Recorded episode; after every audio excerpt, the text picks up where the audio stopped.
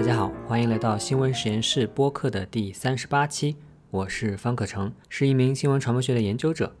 新闻实验室是一档探讨传媒、科技等相关话题的播客。推荐你在订阅这档播客的同时，也订阅新闻实验室的 newsletter，保持联系。newsletter 分为免费和付费版的会员通讯。订阅 newsletter 的方法可以在 show notes 里面找到。本期播客呢，我请来了和我一样的另一名学术研究者，华威大学的彭宇竹老师来聊天。之所以请他啊，是因为他在过去几年发表了一系列非常有意思的论文。我呢，几乎是像追剧一样追着看他的文章。这些文章的主题呢，是围绕着虎扑、知乎、微博等等社交媒体平台上面的厌女言论展开。他们呢，既是对我们所身处的社交媒体环境的重要记录。又做了很重要的学术理论上的拓展。那么我们的聊天就围绕着这些厌女言论展开。在后半部分啊，我们也很自然而然地聊起了另一个非常重要的问题，那就是我们两个男性学者在性别平等方面应该如何看待自己的角色，可以怎样以更合适的方法去做些什么事情。我很感谢雨竹坦诚的分享。因为呢，他在英国工作，平时习惯用英语写作和交流，所以在我们聊天的时候呢，难免有一些中英夹杂，请大家原谅。接下来就让我们开启这一次的聊天吧。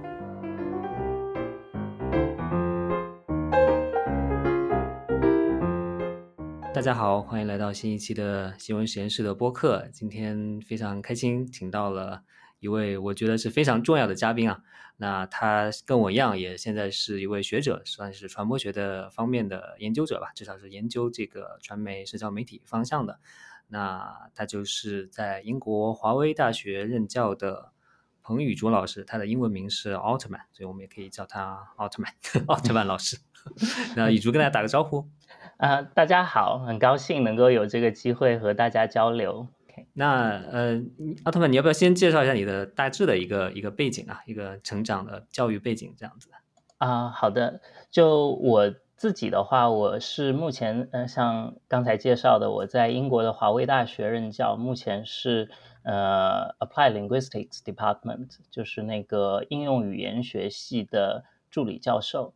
然后的话，我主要的研究方向是呃批判话语分析，主要是从女权的视角做。社交媒体的那个 social media post 相关的分析和研究，然后主要专注的是中国呃大陆语境下的呃女权主义、父权和呃那个呃厌女症这些的声音吧。嗯嗯，你之前也是在中国内地出生、长大、上大学的是吗？啊，对的，我的呃大学是在国内的呃念的，但是我。呃，从硕士开始的话，转到了英国，然后呃读呃硕士和博士都是在英国念的。然后我的专业是呃媒体和文化研究。其实的话，开始我的研究，博士的研究跟本身跟呃女权并没有太大的关系。对于我来说，其实是一个慢慢的一个意识的觉醒，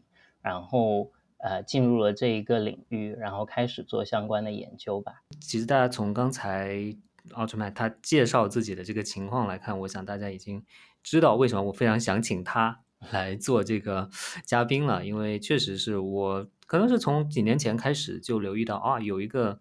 有一个人他老老写一些非常有意思的这个话题啊，就是 对这个中国社交媒体上的这个。现象啊，女权特别是厌女的这个现象，写了好多好有意思的文章。然后我就想，哇，这个人，其其实我们真的就是我纯粹是因为读他的论文，我才才了解到他。然后今年我们其实是在这个五月份，在这个加拿大开 ICA 的时候见到，在线下见到面啊。那嗯，他的文章是些什么呢？我给大家举一些例子啊，比如说他写过。去研究咪蒙在这个微信公号上的文章是什么样的？他研究过知乎上面对一些著名的女性政治家，比如说特蕾莎梅，他们的一些讨论是什么样子的？他去研究过虎扑上面对女性运动员的男性凝视是什么样的，他还去研究过微博上面关于这个俄乌战争中间的讨论当中对乌克兰女性的 sexualization，也就是性化。我觉得从刚才这样一个一串这个这个他研究的这个话题，我们就能看出来，一方面真的是非常有意思，另一方面我觉得也蛮戳心的了。我觉得真的是。非常准确的把握到了中国社交媒体上的一种非常非常普遍的，也是让人觉得非常的，坦白来说，我是觉得让人觉得非常恶心的一系列的现象吧。所以呢，我我我想请你这个回顾一下，说你是自己是从什么时候开始注意到？中国社交媒体上这一系列的这种这种带有厌女色彩的这些言论的，以及你注意到了之后，为什么决定要去研究他们呢？对，谢谢课程刚才的介绍。然后的话，呃，首先我想说，其实我们也是通过就是 intellectual 的这样的交流，我也是一直有拜读你的文章，然后特别你当时 写的那篇关于小粉红，然后从 gender 的角度去。呃，解读呃这个民族主义，我觉得也是非常的 thought provoking。对于我来说，呃，就像我刚才介绍的，我本来博士的研究并不是做呃 gender 相关的呃这些研究。实际上，对于我来说，它是一个慢慢觉醒的过程。首先，我觉得可能有一些是关于我自己个人经历吧。就我的父母的话，我觉得他们对于我来说算是一个。女权的启蒙的教育，当然他们并不是。如果说我们从现在的学术的意义去解读的话，他们可能有很多观念并不是那么的女权。但是的话，我父亲的话，他从小就呃对于我有一些教育，他是呃就是对女性需要有非常大的尊重。当然，他有一部分是有一些以男权为主导的一些思维方式，觉得男性应该保护女性，像这样的。呃，这样的说法，但是的话，它对于我来说是一个比较原初的教育吧。然后我的母亲的话，她嗯，其实有的时候观点也并不是那么女权，但是的话，我觉得她在某种程度上算一个呃女权主义的行动者，就是她在自己的职场里面，在一个以男权主导的社会一个领域里面，她能够努力呃，她是一个医务工作者，然后的话。呃，嗯，对于他来说的话，有能够打拼出一份他比较小的事业，我觉得也是一个，也是一个现实的里面的例子，证明了女性她是可以呃实现对这样的 glass ceiling 的 breakthrough。当然，嗯，在各种各样的限制之下，但是它是证明了这些的可能性。所以对于我来说，从小我能够看到的就是女性她有无限的可能，而且，嗯。我的父亲这样的教育也是对我我有一定的帮助吧。然后的话，可能也跟我的个人兴趣爱好有一些关系。就是我自己的话，嗯，虽然我本科其实是读理工科，我以前读书的时候也是理科学生，但是我实际上比较偏，就有点以前说的那种偏文艺范的。然后我喜欢读像张爱玲和王安忆的小说，就是这些女性作家。当然。这些作品的话，可能呃，你要说真的非常的女权，倒也呃并不是。但是的话，它对于我来说是呃，让我更倾向于，或者说更能够理解从女性的视角看待这个世界。然后我觉得这些经历可能对于我来说，呃，有了很多的帮助，能够有一个成为女权主义者的潜质。然后在博士的期间，因为通过跟呃老师、同学。呃，同行各种各样的交流，然后慢慢的呃启发，然后阅读了这方面的文章，然后慢慢的话，正在努力成为一个女权主义者的学呃一个学者吧。明白明白，这确实你你前面说到的，包括你父母，我觉得真的其实蛮难得的，就是说他们当然肯定有他们的局限性，但是他们毕竟是那个时代的人，对吧？我们之后可能也会再讨论这个时代的这个问题。我觉得在人在时代的局限之下，能够。尽量的去做一些嗯带有突破性质的事情，就已经很不容易了。然后你说到这些，但是这些只是基础，其实更多还是你出去到了英国去读书，在读硕读博士期间接触到的这些文献、论文、专著，然后和老师朋友的交流。我觉得其实我自己来说，其实也是这样子的。其实真的就是回想起来说，对我对的性别观念。种族观念、各种各样这方面的观念影响最大的，也是我在美国读博的时候了。因为你特别是在学院里面，英美的学院里面，它是一种 非常这个这个自由派的这样一种一种氛围，所以在这种啊氛围之下，实际上不可避免都会受到影响。而当你接受了他的这个教育，再回过头来看你每天仍然可能还是在一定程度上使用的。中国社交媒体平台的话，你就会觉得这中间的形成了一个巨大的一个一个差异鸿沟。我不知道这个是不是让你决定来做这些研究了？因为你你说你当然你可以成为一个女权主义者，但是你并不一定要研究它呀，对吧？所以你到底是为什么想要去去研究这些问题，而且是可以说是从厌女的这个角度来来去研究的呢？是的，所以我我想说，我实际上对自己的定位更多的。呃，我是希望自己成为一个真正的女权主义者，但是还是 in the making 的，因为对于我来说，一直以来我也是一个循序渐进的学习的过程吧。实际上，我想说，最早我在做性别相关研究的时候，反而某种程度上出发点并不是那么的女权，因为我做的第一篇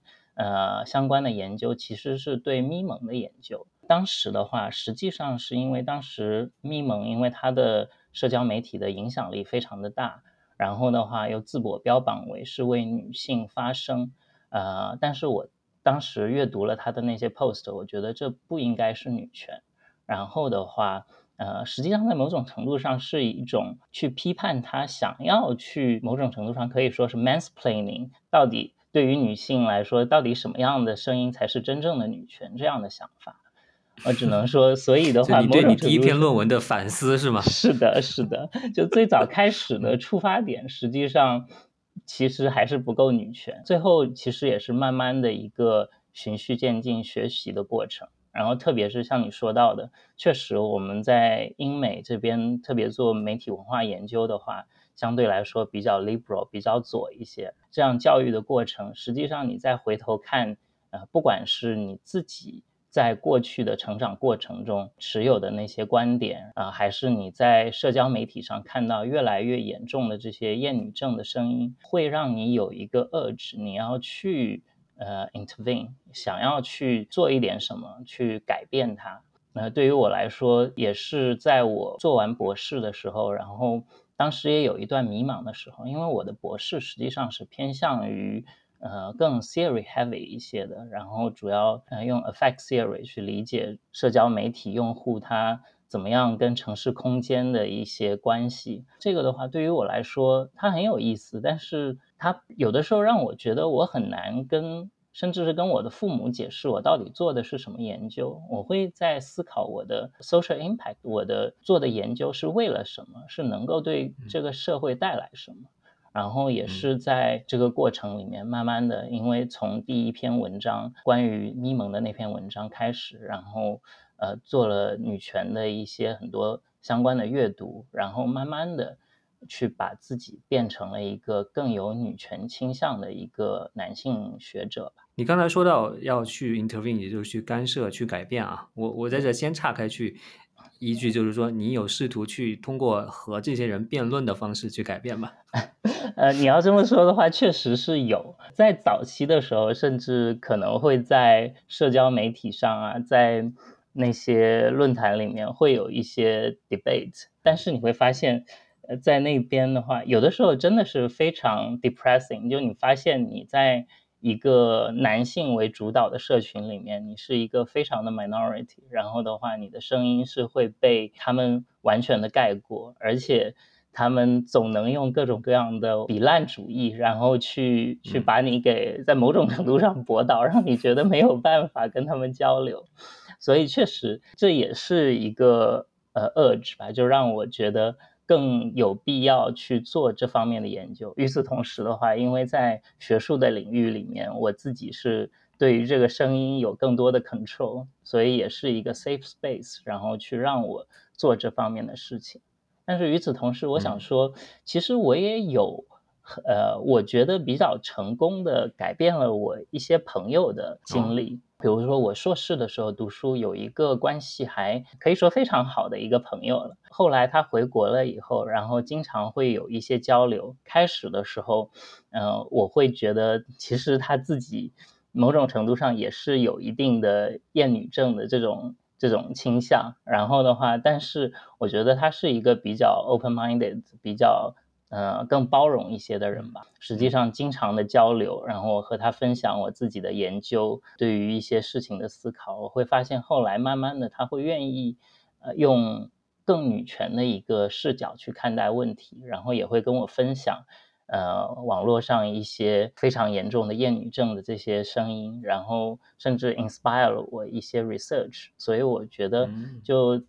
像这样的一种呃 intervention，你会觉得就非常值得吧？让人觉得有收获的。对对对对。明白，也就是说总总结一下，就是说，在网上去和陌生人吵架可能没什么用，但是和身边的这个心态开放、愿意和你好好聊的朋友交流，可能还是有用的。是的，是的。那你的你的研究中间也涉及到了非常多种多样的平台啊，微信、微博、知乎、虎扑等等等等。那你觉得在中国的这种各种各样的平台上，性别相关的言论，或者是说厌女言论的这种比例，它的特征有没有区别呢？这个肯定是有区别的，就是社交媒体，因为它嗯，echo chamber 这样的效应吧，那个它特别的部落化的一些结构和它的用户用户肖像、用户特征，然后会影响了它这个 platform 上，你说所谓 perceived 的这种非常主流的声音，然后的话，我觉得对于我来说，我观察到的，当然。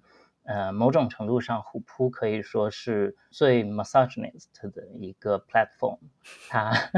嗯，主要的话还是一个，当然跟很多人的印象也差不多了。对，因为它主要，主要它的用户特征，根据它自己的 marketing report，它百分之九十以上的用户都是男性。在这个平台上面，实际上它某种程度上是建立了一个男性的 safe space，他们可以去。呃，很容易的去发出这些他们认为是正确的声音，然后的话，而且能够得到很多的呼应，所以的话，这个社交媒体实际上也是有一个很强大的放大这样声音的作用。可以分享，我有一些相关的研究，实际上不是不是基于虎扑这个平台，然后是但是是关注男性体育迷，然后你会发现，如果你跟他们做 interview focus group 的话。发现实际上那种厌女的声音，当然他们的那种非常男权主义的这种思维方式，然后看问题的角度还是存在。但是你发现那种非常厌女的声音，实际上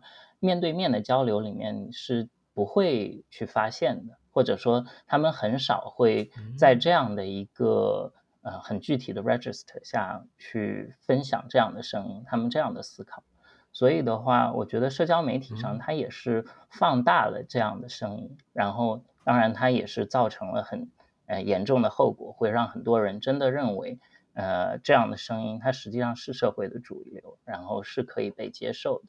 嗯，所以这也是社交媒体。也就是说，对我不好意思打断，就是也就是说，这个虎扑里面的人这个。把他拉到线下来，你去做访谈，去和他们聊天，他们其实没有在线上发表了那种 言论的那种、那种、那种样子，和非常不一样了，是吗？对，他会相对来说在那个社交媒体上会更加极端一些。当然，呃，在做 research 的时候，你发现那个呃，你作为 researcher，然后你的性别呃，可能也会有一定的影响。像我和呃女性的学者一起合作做 interview 的话。呃，他们是会表现出来更更愿意去包容呃性少数群体，更包容呃对于女性更尊重的这样的声音。但是如果是我单独去做研究的话，这样他们更男权的视角也更容易去表露出来。所以的话，这也是个人层面上呃 social interaction 它对于啊这个结果的影响吧。嗯嗯，明白。其实这都很有意思啊。那其实说到平台，那基本上你的意思就是说，因为虎扑它群体里面百分之九十以上的用户是男性，那就导致它呈现出来的是这样一种氛围。可以简单的以这种比例来来看嘛？就是男的越多的平台，这个越像垃圾场嘛？呃呃，我觉得怎么说呢？就是它其实是。呃，一个平台，因为它汇聚了很多更倾向于更更多的是男性的时候，它会更容易让他的交流里面表现出这样的声音吧。这个很重要的原因，就也是我觉得，其实对于这些虎扑的用户，他们在呃发出那些厌女的声音的时候，某种程度上，他们也也是他们对于父权的一个 dissent，但实际上是一个比较 distorted dissent，呃，就是一个比较扭曲的扭曲对扭曲的表达反抗的方式，对吧？对，你为什么会觉得是一个反抗呢？呃，因为对于很多。呃，因为首先，如果从女权主义的角度去分析的话，实际上很多社会问题它也有 intersectionality，它的交叉性。实际上，很多男性对于男性里面，呃，男性来说，在父权的社会里面，他同时也是会受到各种各样的歧视的。这跟他的呃社会的身份地位，然后他所处的社会阶级，他的家庭呃背景。都也会影响到他在社会里面的体验。对于他们来说，他们也对于社会的很多不公平的现象，他有各种各样的反抗。然后对于他们来说，实际上是在呃一些比较以男性为主导的呃社群里面，他会得到了一个很安全的空间，然后他觉得能够去发出这样的声音，去某种程度上是一种。反抗，但是的话，因为他们对于这些问题的来源缺乏自反性，然后把社会极化所带来的后果，然后这里面对于他们的呃，不管是性的权利，还是说在比如说两性关系里面所处的位置，然后这一种被边缘化的一个状况，他把它给当做了是女性和男性之间的对立的问题。而不是去反思整个社会呃结构性的问题。明白？你你刚才说他们会表达一些声音，他们比如说会谈论什么样的话题？呃，有很多话题，比如说是关于 romantic relationship 浪漫关系、浪漫关系、两性关系吧。关于男女朋友之间的呃关系，他们就有很呃在虎扑上你会看到很多的讨论，会发现有很多男性，他们可能在现实社会里面也确实是会。因为他们呃所处的社会阶级，然后他们的身份背景，让他们呃在所谓的呃这种感情关系的竞争里面处于一个不利的地位。然后他们把一些女性，当然这些女性有可能也确实是有比较 problematic 一些的呃一些一些行为。然后的话，呃对于他们来说。他们是在这个平台上去分享自己的体验，然后去发出自己对于这个这个社会现象的呃，对于他们的剥削的反抗吧。但只不过在这个过程里面，他们并没有思考这个实际上和父权本身是息息相关的，而他们并没有能够意识到这一点，也并没有尝试去。呃，对于父权有所挑战，而更多的是进一步的 essentialize 或者说本质化这样一种性别的角色的塑造吧。在这里，就是能不能想让你就稍微展开一下，就稍微算是科普一下吧。就是说，好的，呃，你这可不可以稍微展开一下？就是说，为什么他们会觉得，比如说他们找不到女朋友？啊，他们是在这个关系中，我不知道是不是还跟常见的什么什么舔狗和女神这种这种叙述是是有相关的，对吧？那为什么说这些是男权的错呢？就是你可不可以就是展开来解释一下？对，这像嗯很多很多性别研究的学者，像呃宋庚老师也写过很多相关的文章，就是在于呃中国，特别是。改革开放以来的这个社会变革里面，因为呃，我们所谓的 neoliberalism with Chinese characteristics，我们中国式的呃新自由主义的实践之下，然后造成了我们社会的呃极化现象变得越来越严重。然后在这个过程里面，实际上。男性对于性的性的权利，实际上跟他的经济地位是有非常强的联系的。可以说，在西方语境下，你会发现有一些他没有那么多经济资源的呃男性，可能他因为他自己的所谓的一些男性的 appeal 那些吸引力，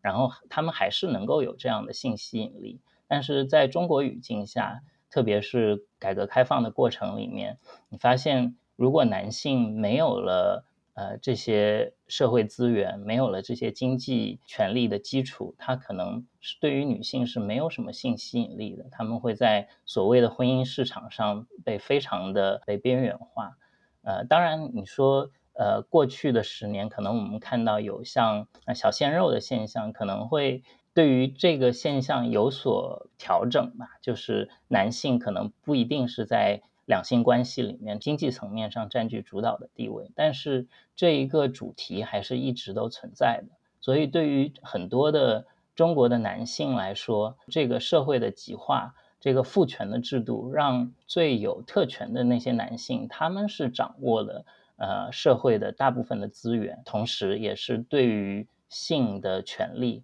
他们有更多的掌控。对于这些被边缘化的男性来说，他们也确实是在现实世界里遇到了这样的困难。呃，我觉得非常重要的一点是缺乏呃这种 self reflexivity，然后这样的一种呃他们非常简单化的一种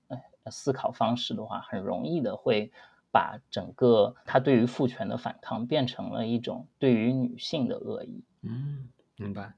就是说这这一觉得这一切都是因为女性的，比如说道德败坏导致的，对，而没有看到背后的更系统性的结构性的问题。是的，是的。嗯，这些人是不是跟西方语境下所谓的 incel 群体，什么非自愿处男群体，是是有很很很多的相似之处的？呃呃，我觉得。确实是会有很多相似之处的。实际上，呃，西方的呃，对于很多中国的呃 dissidents，可能会有一种非常嗯简单化的一种一种印象，然后把它给呃所谓的 glorify，然后把它给呃捧到一个。实际上它并没有的高度，然后你发现西方的语境下，你也可以看到像 Andrew Tate 呃这样非常厌女症的这些 influencer，然后在社交媒体上有大量的支持者，然后可以说，呃，实际上女权的问题并不是一个中国的问题，它是一个世界性的问题。然后这个问题的话，它是当然跟资本主义制度有非常大的关系，这是西方语境下，在中国的话，当然有更。独特的地方就是，呃，我们的政体毕竟是不一样的。然后这个过程里面，你发现很多结构性的问题，它跟呃政治也有着紧密的关系。嗯嗯，是的，是的。我们我们就回到刚才说的这个平台这方面啊。那如果抛开那些男女比例特别失衡的平台，其实很多大众性的平台，它上面男女比例可能是比较近似的，就没有特别压倒性的都是男性用户或者都是女性用户。但是他们呈现出来的厌女的倾向可能还是不一样的，所以我在想这里面是不是会有平台本身的产品设计、它的功能设计，或者是它的社区运营的引导这方面会不会有关系？我不知道你你有没有这方面的一些观察？呃，我觉得那确实也会有，当然我可能我的研究比较少从平台它的那个 governance 本身去做分析，我更多的是对于它的话语的。呃呃呃，批判的分析，然后的话，呃，但是确实你说的这个问题是存在的。比如说，像我们在知乎上看到的厌女的声音，就跟虎扑上会有很大的不同。呃，知乎当然，呃，它作为一个平台，呃，标榜为知识分享的平台，然后特别是最早期它的呃 invitation based registration，然后让它的用户呃。最早的核心群体会有所不同，它更多的嗯那些中产阶级知识分子聚集在这个平台上，你会发现，一方面是它的厌女的声音依旧非常的强，但是不像虎扑那样非常的可以说 overwhelming，基本上都是这样很类似的声音吧。知乎相对来说会多元一点，而且它的。呃，厌女的声音，它经常是以比如说一些关于社会问题的 social debate，然后它在这个过程里面，很多偏向于男权的呃男性用户，可能他会用以一种更科学主义的一种方式去论证他的观点，他会摆出很多各种各样的所谓的科学的证据，然后社会调查的证据去证明他自己的观点，所以让他变得。更似乎有说服力，但是同时我们也知道很多的这样的证据实际上是被 distorted，或者是他被呃 cherry picking，就是挑出来了一些去支持他自己的观点吧。像呃豆瓣相对来说，我觉得它是呃我接触到的平台里面，我感觉相对来说最少有那个厌女症的一个呃一个平台。然后我觉得可能跟它的核心用户也有相当大的关系，就很多豆瓣的用户他会偏向于可能比较文艺一些，然后的话对于文学艺术作品还有一定的接触和思考，然后在这个过程里面，他是容易去培养他的自反性，或者是他的对于呃社会问题的反思吧。然后呃当然他也有很大量比例的女性用户。去让这个平台主流的声音呈现出来是不那么难全的。我觉得这个不同平台的比较真的很有意思啊，所以我觉得再多问你两个，你觉得小红书呢？啊，小红书，我我必须说我我用的可能比较少，所以对小红 书我可能不是特别的熟悉。嗯，我我觉得小红书很有意思啊，给我的感觉就是它是一个整体上都是。嗯，所谓的分享这个生活中特别美好的东西的这种，所以给人的感觉是特别积极向上的这种。所以呢，肯定这种关于去去去打击、讽刺、批评某一个性别的，这肯定是不可能有的。而且它毕竟最早的用户是女性占主导，虽然现在来说，我觉得已经相对比较平衡了。嗯，它没有。但是呢，一从另外角度来说，豆这个豆瓣和小红书就特别不一样，因为小红书上感觉，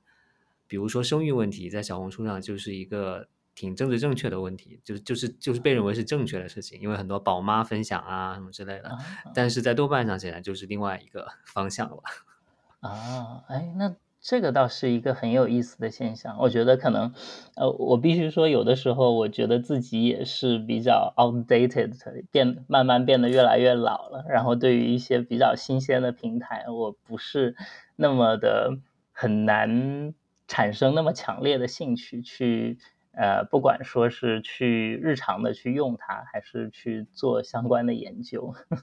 所以也是一个我的一个非常大的限制了。不过我最近听说，我身边很多的男性的这个学术研究者，他们都用小红书用的很很开心，用很长时间。是吗？对对对，我好像也有也有听到朋友的分享。我觉得我应该是下一步，也许应该深耕一下这个平台了。对，那你 B 站有观察过吗？B 站的话，我啊最近的话，我倒是做过一些相关的研究。我自己本身也呃早年可能也算是 B 站的一个用户吧。然后的话，B 站，但是我可能主要是以关注一些一些特定的博主的内容，所以的话，我对整个平台的主流声音的观察有一定的限制。但是我确实能够在 B 站上看到非常多的，它可以说是非常男权的一个声音。比如说最近，呃，我写的一篇文章是关于 B 站上用户就一些博主，男性博主，然后讨论历史的问题，然后在叙述历史的呃过程中，他也是重复了那种非常男权的视角的塑，呃，对于中国历史的塑造。然后在这个过程里面，实际上他还是。不断的把啊中国的历史和发展和男性占主导地位的这种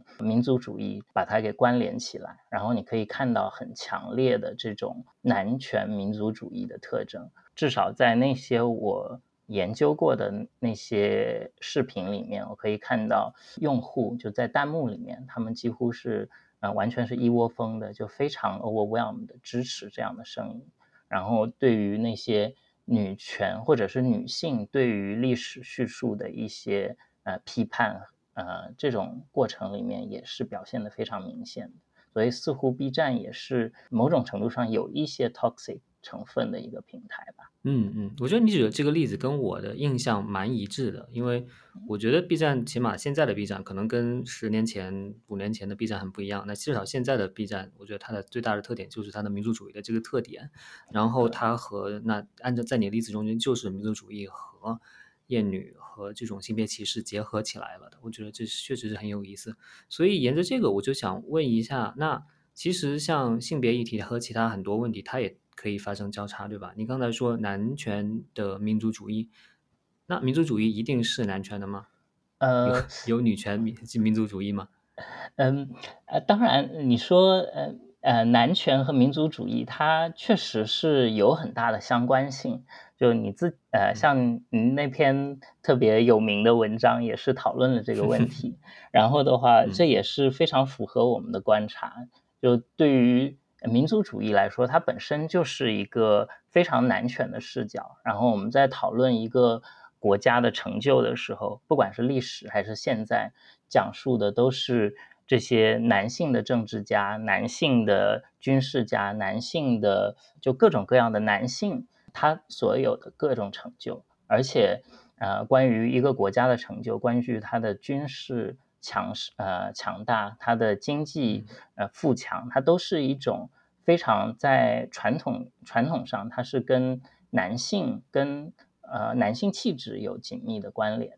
所以，虽然我们经常用“祖国母亲”这样的，呃，这样的一种一种呃形容去形容我们的呃我们自己的国家，但实际上从来没有说真正的把女性她在历史上的贡献和现呃当下的贡献把它给真正的承认。所以的话，你能看出来男权和呃民族主义是有极大的相关性，但这肯定不代表说。呃，只有男性会去支持民族主义，女性不会去支持。而且我们也其实看到了，呃，就是虽然呃“小粉红”这一个词在某种程度上它是一个 miss，最初是反抗他们这样的声音的人发明出来的一种呃一个标签，去 mock 这些这些民族主义者的 naivety。但实际上，确实也有很多的女性，我们可以看到，就像说的，在小红书上，在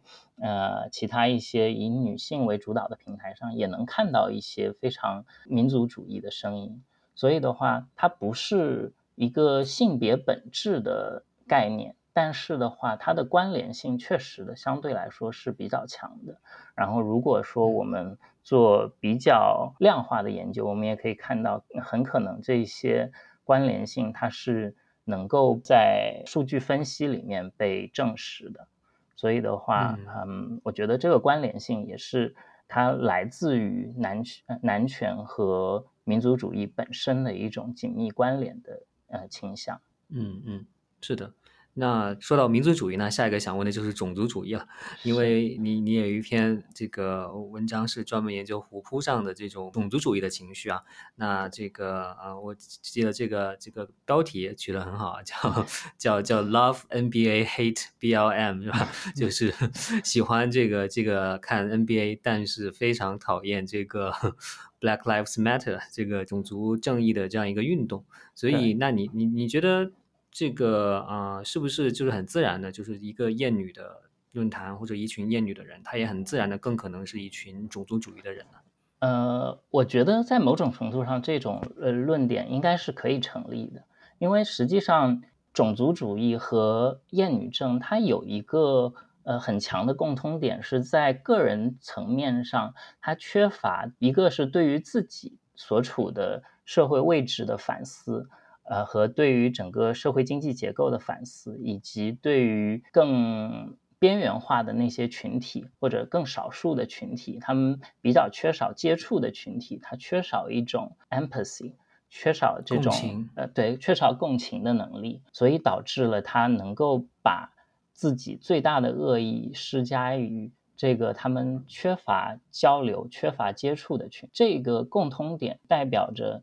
很有可能一个。一个男性，如果他缺乏对于女性处境的理解，他同时也会缺乏对于其他少数族裔、对于呃外国人、其他国家的人在本国自嗯的体验的一种反思吧。我觉得这两点可能是最重要的，一个是他的同理心，一个是他的呃自反性的缺失，然后导致了他会有这样的一种反应啊，在个体层面，我可以这么说吧。而其实，在一些议题上，这种种族主义和厌女又会结合起来，对吧？对的。比如说，体现在比如说，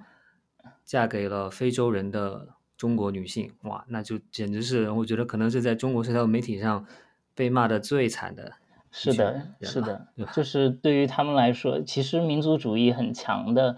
呃，特别是我们这些后殖民的国家的民族主义的话，它有一个很强的特征，在早期发展的时候，它要保护的是自己的族群，它经经常用的那种 rhetoric 是要保护我们的女性、我们的孩子。在这个过程里面，实际上它就是一种非常男权的叙述方式，然后它实际上也一直被永久的留存在我们。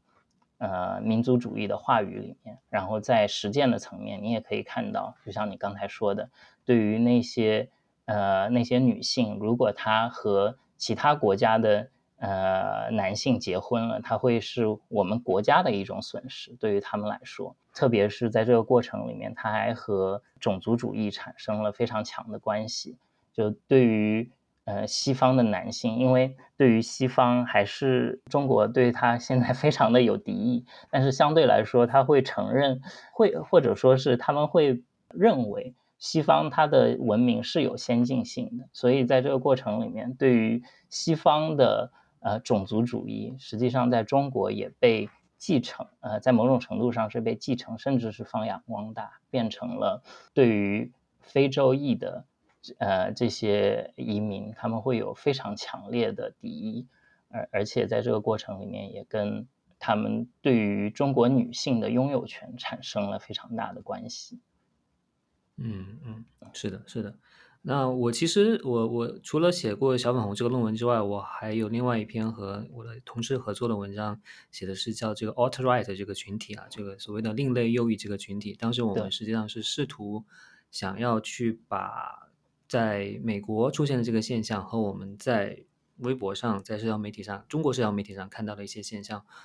发现其中的一些关联了。那我们确实发现中间是有很多关联的。一方面，他们可能谈论的一些事情是非常相关的，比如说对穆斯林的歧视，比如说对黑人的歧视等等，然后这些是非常相关的。还有一点呢，就是说，就你刚才说的 rhetoric 修辞啊，这个词。那其实他们用的一个修辞，就是往往因为男性，首先你在性别上你就已经是优势群体了，但是这些男性在修辞上面都会把自己以及自己的整个群体都描绘成一个已经受到极大的威胁，已经是一个被人欺负的这样一个弱势群体了，对吧？那其实像比如说在美国语境下，可能特朗普的支持者他们也是这么认为的，对吧？他们觉得美国。国将不国了，这个我们有太多的难民进来，我们所以要 build the wall，对吧？所以要建建墙，所以这种这种修辞当然和实际的这个情况是相差非常远的，但它却似乎在一些至少在某些层面上受挫的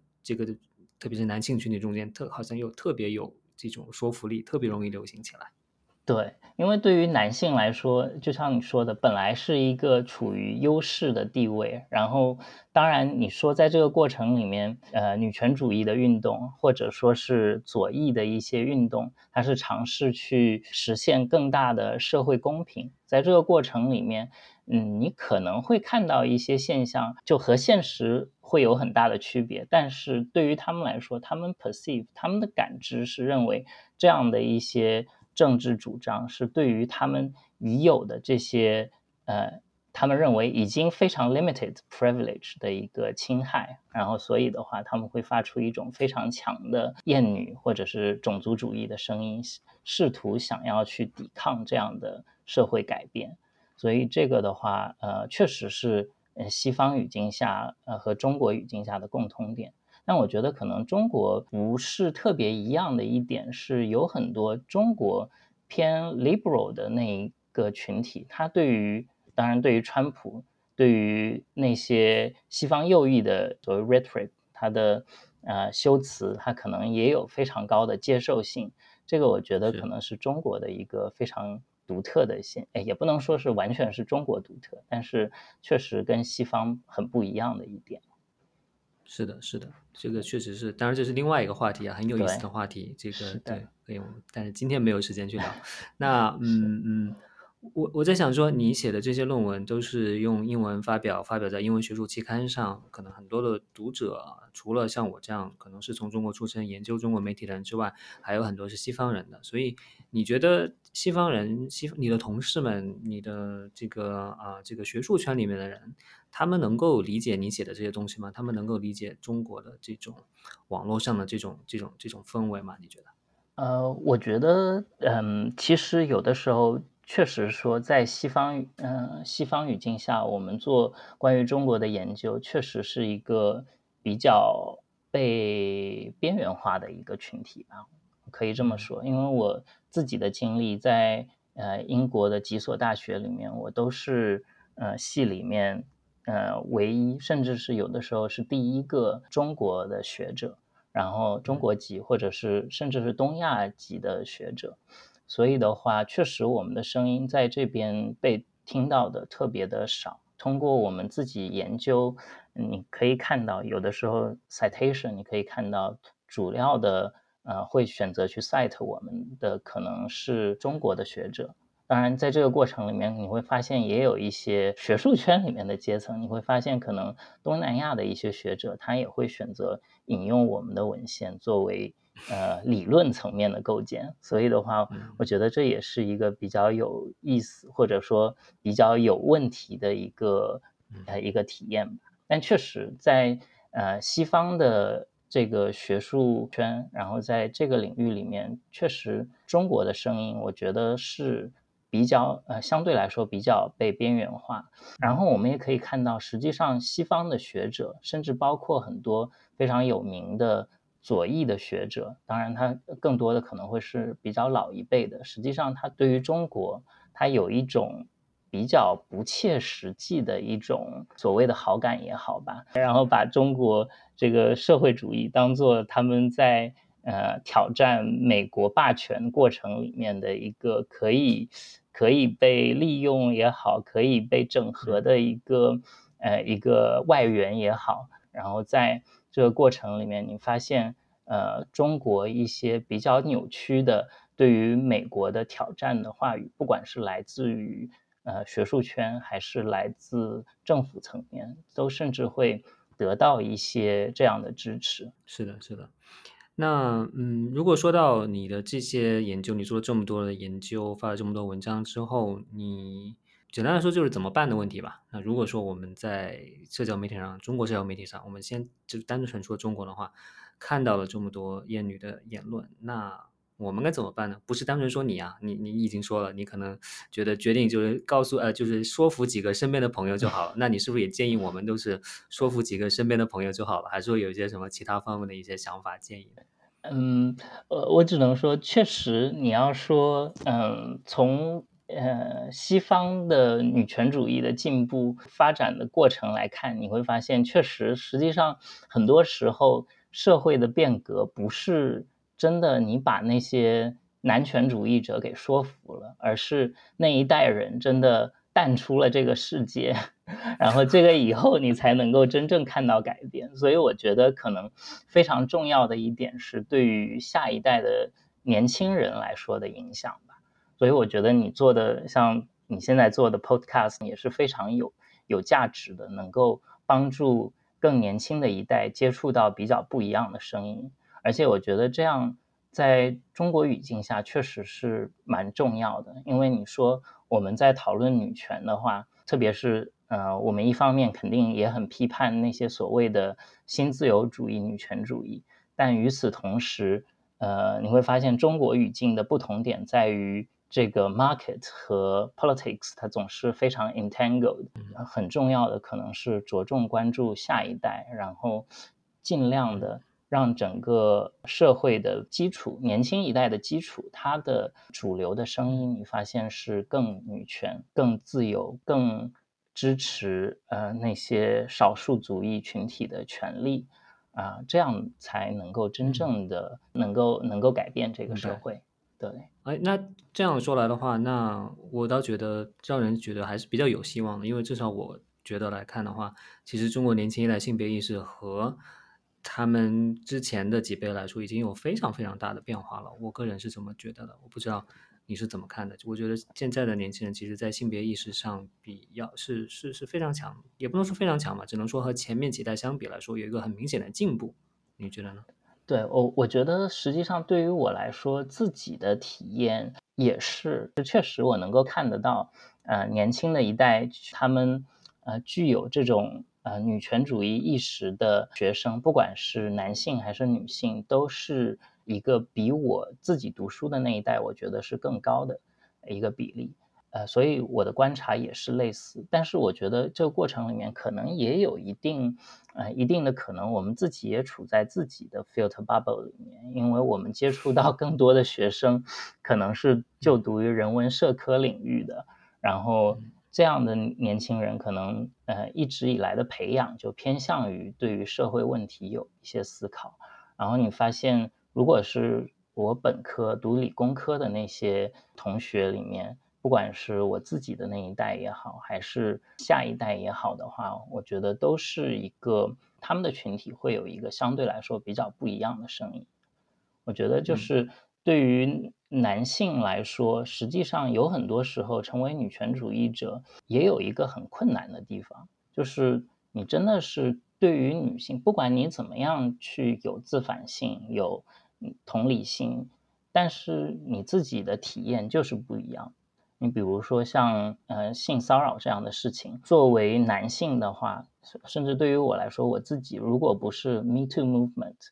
呃，让我去看到了这样的一些例子，然后让我去和身边的女性的朋友交流，发现竟然，嗯，性骚扰这样的事情在他们的生活里面如此的普遍，那我觉得这个有的时候真的也不是同理心能够，呃，真的呃就能够实现的。所以的话，我觉得一个是确实男性也要 hold yourself accountable 吧，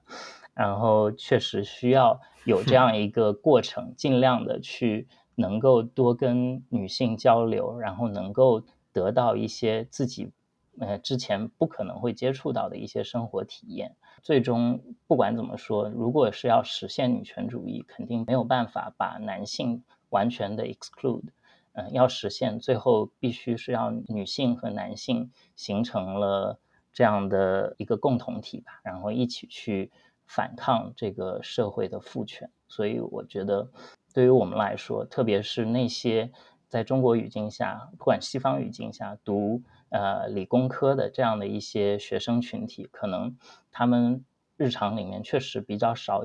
有机会能够接触到这样的声音。所以的话，呃，也需要他们那一代能够有冲破 filter bubble 这样的一个呃努力，然后才能够实现。哇，你刚才提到的这个，其实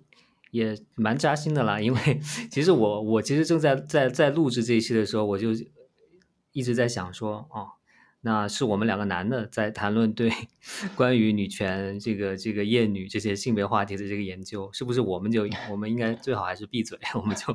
不要谈了啊？因为因为对吧？就因为这样，我想起来之前，比如我之前看过一张图，那种那种情况确实挺可笑的。就比如说对某个女性作家的一个研讨会，那研讨会上台上坐的全是五个这个中老年男性在上面谈论，对吧？这个这样的状况确实是。蛮蛮滑稽的，蛮蛮荒谬的，也应该去改变的了。但确实另一方面，那已经作为男性学者了，那我们是说，我们就不不去做女权研究了呢，还是就就在上面就是啊？那我们就希望把空间留给女性呢，还是说我们怎么样成为更好的同盟？其实也是我经常会在想的问题，但这我也是没有答案的问题。是的，我觉得确实 positioning 它对于我们也有很多的影响。就我自己的体验，像我说的，关于性骚扰这样的问题，也是一个，就是你在光读那些文献，你不会有真正深刻的体验的一些事情，你确实是没有办法像女性那么感同身受。我觉得只能说是我们尽自己最大的努力去改变自己，去学习，然后。呃，尝试去把自己变成女权主义的一份子吧。就像我最近其实，在看芭比那个电影的时候，我就在想，虽然我自己已经尽量的想要活成一个女权主义者的样子，但里面有一些对于男性的 stereotype，也确实，呃，mansplaining 这件事情，有的时候你发现还是挺难避免的。嗯，对，所以只能说是你要去努力去克服自己的。呃，性别它社会性塑造的这个性别身份对于自己的影响，去不断的改变自己，然后尝试，呃，让自己成为一个真正的女权主义者。然后我觉得我们做的这样的事情还是有非常多的意义的，特别是从呃男性的角度去对于男性呃在社会里面所面对的这样的一些问题的理解，然后怎么样我们能够帮助更多的男性去理解这个社会对于女性的恶意，去让自己改变吧。我觉得这个是做这件事情的意义了。没错，没错，你说这个倒是我非常同意。就是我们也许永远不能理解女性的处境，但是我们或许可以更理解厌女者的这些男性，为什么他们会有这些想法、这些思维。是的，我觉得也也是，所以也是为什么我虽然对于呃 Me Too 的话很关注，但实际上我并没有写一篇。跟呃 Me Too 本身相关的文呃文章，当然一方面是太多女性学者写了太多非常好的研究，那另外一方面也是觉得我作为一个男性，真的嗯对于这件事情感同身受的程度是确实不如女性，然后我们所能做的只能是对于那些厌女症的患者有一个。我们可能有一个不同的切入点，去对于他们做出批判，然后尝试去影响他们、改变他们吧。嗯嗯，明白明白。你刚才说的这些，真的让我就是更就是更深刻的理解了你为什么要做这些研究啊！我觉得是 非常深刻的自我剖析啊。对，那那。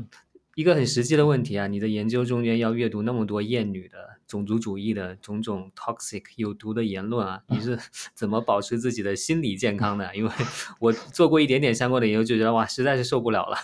确实，我我觉得有的时候确实是非常的难受，就你在网上能够看到这样非常奇葩、非常。恶心的一些言论，然后的话，你一方面会想要去，如果你做学术研究的话，你是尝试要去批判它，但在日常里面，你真的是看到了，嗯，平台上出现这样的声音，你立刻就不想去看它了，嗯，所以的话，有的时候也是为了研究，逼迫自己要去看这些东西，嗯，我觉得我自己可能有一个小的 privilege，就是我有一些非常好的合作者。然后在收集数据的过程里面，给了我很多的帮助。然后的话，让我不用一条一条每一条都去看完他们。嗯，然后，然后他们已经能够毒量毒性分分散一点，是吧？对的，对的。然后的话，这也是一个帮助。然后另外一方面，我觉得就也是在自己的小的群体里面，小圈子里面，然后有很多想法比较接近的朋友，然后。互相之间能够有一个倾诉，然后能有一个分享，啊，这个过程里面的情感支持，来自朋友，来自学术领域的朋友，还还有自己的朋友的，呃，这种情感支持，我觉得是也是蛮重要的。他们对于你的呃支持和鼓励，确实是也是一个动力，也是让你觉得在做这件事情非常还是有意义的。特别是你说我们做。学术研究可能很多文章读的人真的非常的少，而且，呃，也没有那么多直接的反馈，所以的话，能够有身边这样的朋友的支持，我觉得也是非常幸运的事情，然后也是非常有帮助的。嗯，那嗯，在看你的这个发表文章列表的时候，我也发现两篇很有意思的是关于这个美颜滤镜的这个研究，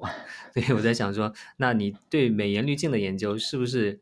也是跟你的这个其他的研究还是有一些相关性的呢？是你会觉得美是意思是说美颜滤镜是一个厌女者发明的东西吗？可以这么说吗？呃呃，我倒是呃不觉得呃女美颜滤镜是厌女者发明的，它但是它确实是代表了一种非常新自由主义的呃对于女女性的规训，它实际上是。把很多美的标准，把它给永久的存留在我们的社会里面，然后甚至是把它给呃这这样的呃声音变得更大，然后放大了呃人们对于这种不切实际的美的追求，嗯，所以对于他的批判，可能更多的是从新自由主义、女权主义对于这个领域的批判建立起来的。但是的话，确实我在研究里面也也听到从。那些像美颜相机设计的从业者，他们那边听到了一些关于女性用户，特别是对于容貌有非常多容貌焦虑的那些女性，这种相机对她们在某种程度上是一个小的 refuge，然后给他们一些呃一些帮助，让他们能够在所谓的偏虚拟的一个世界里面找到更多的自信。所以的话，我可能觉得自己对于他的批判，他也是呃我。过去几年，嗯，过去几年的研究了，然后我觉得可能我对于他新自由主义、女权主义的逻辑，呃，还是持批判的态度，但可能我，呃，还是要承认它在这个社会里面还是有一定的意义吧。虽然 problematic，但是是在这个非常糟糕的世界里面 给了他们一点小小的慰藉，嗯，所以嗯，也有它存在的意义吧。确实，你说这一点确实是，就是这我觉得是在对社交媒体平台的研究中间非常有意思的一点，那就是其实用户的创造性使用是创造平台的人是没有办法去事先决定的，可能也是做批判的学者没有办法去想象的。所以我觉得你举的这个例子，可能就是这种用户的这种主动性、能动性的这样一个体现。他用了它去一个本来非常有问题的一个东西，去实现了他自己的一个比较正向的目的。我觉得这个确实是在可能在很多平台的这个例子中间都有这种现象。对，我觉得就是作为学者，可能我们对于结构。呃，结构性问题的批判，但同时也不能够完全忽略个体它的 agency，它的能动性，对它的能动性，呃，它也是能够在有它自己的非常创造性的对于科技的使用，然后去实现它自己的目的。这个过程里面也有一些值得赞赏、值得支持的方向吧。呃，与此同时，不能因为对于这个呃。自主性的承认，而忽略结构性问题所带来的后果。好吧，最后两个问题是更实际一点的问题啊。那一个呢，就是说我哇，我看你这个最近两三年发的文章特别特别多啊，就是可不可以 跟大家分享一下你的你是怎么做到这么高产的？你的这个，当然你会有，你刚才也说到你有很多很好的合作者了，所以那你一般的工作流程啊，你怎么同时管理着同时在开展的很多项目呀？你有没有一些经验可以跟？年特别是年轻的刚刚读博士啊，或者刚刚开始做研究的朋友们分享一下的。对，我觉得 太客气了。实际上你自己还有很多其他同行的学者也都是非常非常的 productive。然后我自己的话，可能就像刚才我分享的，有一个 privilege，就是有一些非常呃支持的小伙伴，然后他们在学术圈里面给予我的支持，不光是情感的支持，也包括合作上面。给予我的帮助，然后我觉得合作也是一个非常呃有回报的一个体验吧。就是在这个过程里面，你和不同的朋友去交流你自己的想法，然后从那里获取他们的想法、他们的知识，然后去应用到自己的研究里面。然后，但我觉得有一个，我觉得自己我比较。认为是有效的一个工作方式，是我可能不像有一些学者可能会把信息收集到非常充分了以后才开始真正写作的工作。我可能是有想法，我会及时的把它给记录下来，一边写一边去收集信息，然后把最后把文章给磨出来吧。觉得可能是就有想法，及时的把它给写出来是蛮重要的。因为如果做学术特别一个很漫长的过程，那 procrastination 好像也是比较普遍。然后的话，可能也是通过这种方式去避免。当然，我自己有一点 opposite of procrastination，我是 precastination。我我是 一旦有了 deadline，我就非常的紧张，我就想要赶紧的把它把事情给做出来的那一种。所以这个可能也是。因为我感觉自己的脑容量好像不是特别的够，生怕自己把事情忘记，所以也有也有这样一个原因了。对于我自己的话，可能也是呃自己的性格、自己的 脑容量的问题，所以也影响了自己的嗯学术知识生产。嗯，我呃我只能说，但这样的操作。可能有的时候也会导致有一些你并不是那么满意的作品被发表出来，然后你后来可能我这些年可能慢慢的我也觉得我需要能够呃 slow down my pace，我更多的去想要把一个学术做得更加的扎实，而不是那么着急的把东西给写出来。呃，所以这个也是我想要分享的吧。嗯嗯，哇，看来还是我的总结的性格原因，这个 很重要。但是但是确实有一些是可以做的了，比如说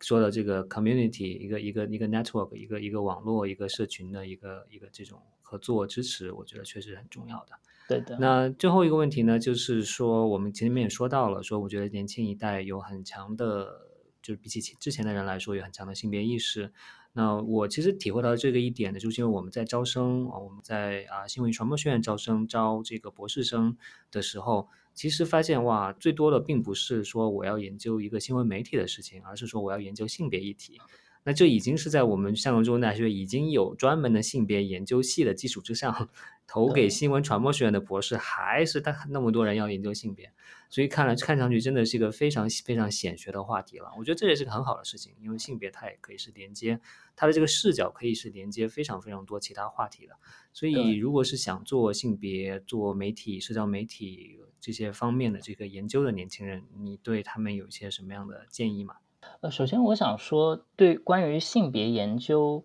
实际上呃，我不知道这个跟这个现象在。现在的情况有多么普遍？但我想说，我当年最早开始做性别研究，实际上还有一个比较有问题的出发点，就是我当时以为，呃，性别研究可能它是一个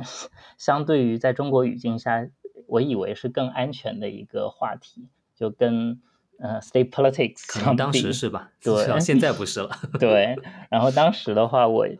所以它也影响了我后来的选择。虽然后来你发现读嗯女权主义做女权主义研究，你发现最后的立足点还是要回到对于整个社会经济嗯政治结构的批判。做这个领域的研究，呃，一个很重要的是做自己真正想要做的事情。我觉得这一点非常重要，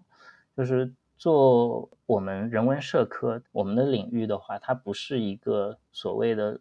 社会流行的说法叫变现，我们是不太可能的。我们可能就是在大学做一个研究者，不可能有带来多么大经济的回报。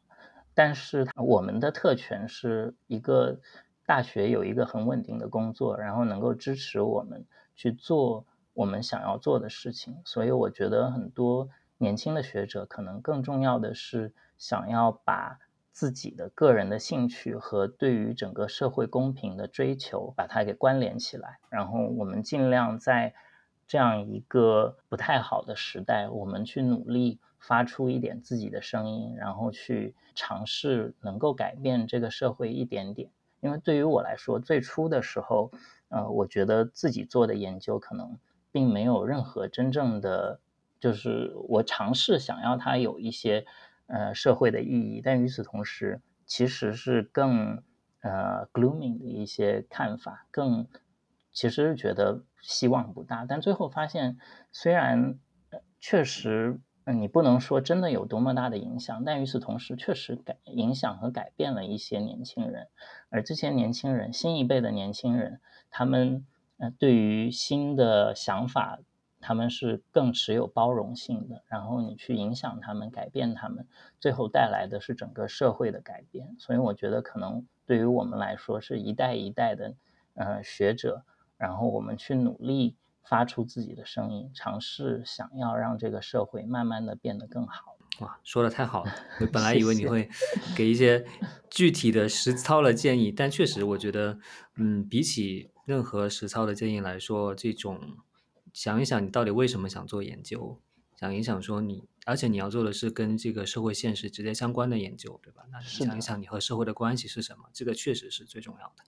对，所以今天非常感谢奥特曼的分享，我觉得真的是我学了很多，不仅是对你的研究了解到更多，而且对于你作为一个学者，你是为什么要做这个研究，怎么做这个研究，然后对自己的研究还有很多不满意的地方啊，这些都都是有很多的了解了。我相信我们的听众也是，嗯，能够更多了解到这些论文背后的这些研究者都是在怎么工作的吧。那今天就非常感谢你的分享。嗯，好，谢谢课程。我也想说，真的，你对于很多有过曾经跟媒体行业有关系的人来说，你也是我们的一个小偶像。然后我之前跟朋友分享说，呃，会会参加你这样的 podcast，他说非常，嗯，也是非常的怎么说呢？羡慕了，可以说是。所以说，我 也下次也拉拉他一起来。录 好，有机会希望能够有有这样的机会。谢谢课程，也谢谢有这个机会和大家交流。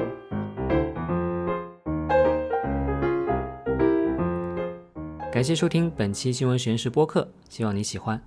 新闻实验室开通了 Instagram 账号，同时呢，也在新的社交媒体平台 Threads 上面有账号，用户名呢都是 Hi 点 Newslab，H I 点 N E W S L A B。